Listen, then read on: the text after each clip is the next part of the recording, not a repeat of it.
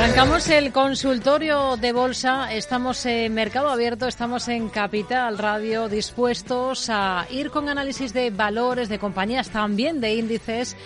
Por todos aquellos que ustedes nos quieran preguntar, esta tarde de lunes está con nosotros Alberto Iturralde, responsable de Operativa DAX. Hola Alberto, ¿qué tal? Muy buenas tardes, bienvenido.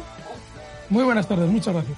Bueno, es una mm, sesión en la que tenemos cosas interesantes y tenemos algún valor español eh, que tenemos que analizar. ACS, por ejemplo, con ese hueco tan importante que se ha dejado en la jornada de hoy. Pero antes, si le parece, vamos con alguna pincelada de índices. Primero, eh, Alberto, eh, por ver si se han movido algo las cosas. ¿Qué está, qué está vigilando? ¿En qué se está fijando?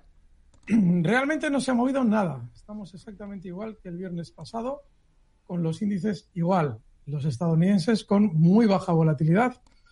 Eh, por las circunstancias que explicábamos el viernes pasado, esas elecciones en Estados Unidos están llevando a tener un tono mucho más positivo allí. Y en Europa, lo que hemos venido comentando durante el último mes y medio.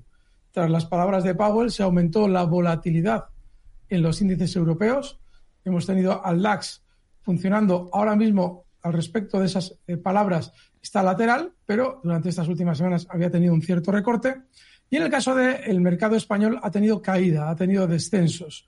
Recuerden que con sentimiento positivo no es muy probable que los mercados suban con alegría. Estados Unidos tiene esa circunstancia diferente, pero en Europa yo he venido comentando que bajo mi criterio lo más normal es que durante las próximas semanas tengamos algún recorte de cierta consideración para lavar todo el sentimiento comprador que hemos visto. Banca española está recortando con relativa fuerza, es decir, España sí que está cumpliendo ese guion, no tanto Estados, bueno, Estados Unidos desde luego que nada, y Europa, en el caso del DAX, está más lateral.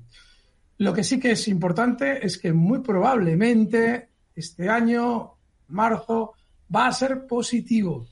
Otra cosa es lo que venga después de las elecciones estadounidenses, pero el mercado en general está bien. Otra cosa es que lo normal es que ahora a corto plazo veamos un cierto recorte. Hmm. Venga, vamos a ir, si le parece, hoy con, ese movimiento tan llamativo que hemos visto en ACS. Hay una razón, hay un motivo detrás, y es que el Supremo, el Tribunal Supremo, ha desestimado la reclamación de Avertis al Estado de 4.000 millones de euros. Avertis, hay que recordar que un 30% de la compañía pertenece a ACS. Hablaba de esa reclamación de Avertis al Estado de 4.000 millones de euros en relación con las obras de ampliación de la autopista de peaje AP7 en el año 2006. Solo ha estimado el tribunal la concesión de 33 millones de euros por esas inversiones que sí que fueron reconocidas por la Administración. Luego, la diferencia entre esos 4.000 millones y los 33 concedidos es bastante considerable. Y hoy tenemos una caída, un hueco importante de ACS, un descenso del 10%. Eh, mm. tras un hueco así, Alberto, ¿cómo hay que operar, cómo hay que mirar a un valor como ACS? Eh, siempre explicamos que cuando sucede algo que creemos que es desconocido para la empresa, es decir, se supone que ACS no conocía de antemano esa resolución. Yo no me lo creo, pero bueno, vamos a suponer que nos lo creemos. Ahora mismo el valor está muy fuerte a la baja. Eso no significa que su tendencia alcista haya finalizado, porque antes del recorte que ha realizado hoy no se ha producido un aumento de volatilidad.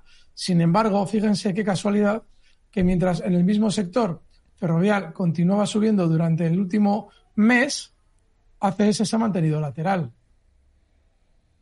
Hay que pensar, es decir, hay que desconfiar, hay que sacar conclusiones de una situación que yo no tengo la menor duda de que ACS la conocía, pero que le ha interesado a ACS colocarse en un punto cercano a 40 a vender durante un mes y realizar un movimiento lateral, el precio es inapelable, es la única realidad que tenemos a la hora de comprar o vender un valor. Y ACS, que había venido subiendo durante meses como ferrovial, en el último se ha quedado clavada en el sitio. Obviamente, aquí hay que estar fuera ya. En el momento en que te rompe un stop, yo entiendo que la gente aplica stops.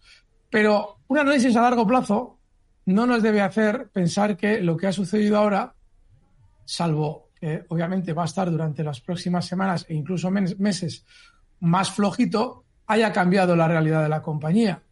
De manera que, bueno, ahora lo bueno para ACS es que tenga un recorte mayor, un pánico mayor, una sensación muy negativa detrás del precio. Si cayera, por poner un ejemplo, hasta niveles de 29 euros sería una maravilla. No sé si lo va a hacer o no. No tengo ningún criterio para pensar una cosa u otra porque la velocidad de la caída es enorme, no, podemos saberlo. Pero si lo hiciera sería ideal porque estaría dando una magnífica oportunidad de compra.